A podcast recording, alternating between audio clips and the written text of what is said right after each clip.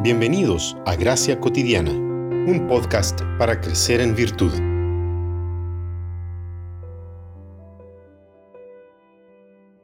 No a nosotros, Señor, no a nosotros, sino a tu nombre da gloria, por tu misericordia, por tu fidelidad.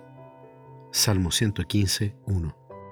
Todos aquellos que hemos nacido de nuevo y que hemos sido redimidos, estamos en la posición más sublime pero al mismo tiempo en la posición más peligrosa del mundo.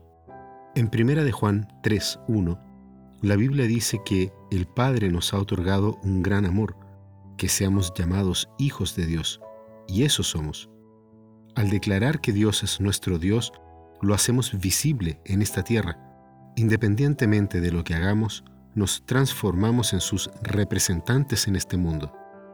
La manera en la que hablamos a Dios y hablamos de Dios habla mucho de nuestro amor por Él. El tercer mandamiento nos enseña que no debemos tomar el nombre de Dios en vano. El mismo mandamiento, en positivo, nos obliga a santificar y reverenciar su nombre. Su nombre ya es santo, y no podemos agregar ni disminuir nada de él.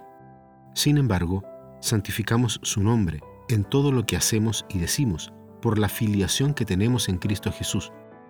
El apóstol Pablo reprende a aquellos que toman el nombre del Señor en vano por sus actos, tratándolos de falsos maestros.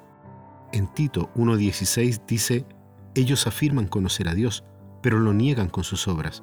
Ellos son detestables, desobedientes e incapaces de cualquier buena obra. No podemos ser ateos prácticos, declarando con la boca que conocemos a Dios, pero persistentemente cometiendo actos inicuos.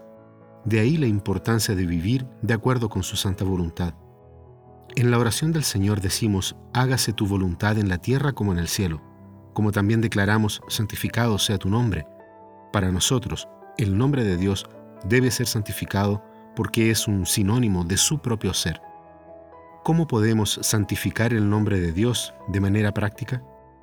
No soy muy amigo de listas del tipo siete pasos para santificar el nombre de Dios, pero acá hay al menos cinco maneras bíblicas de hacerlo. 1. Amar su nombre, como dice el Salmo 5, 11. 2. Confiar en su nombre, como dice el Salmo 33, 20 al 21. 3. Convocar a otros a reverenciar y santificar el nombre de Dios, como dice el Salmo 34, 1 al 3.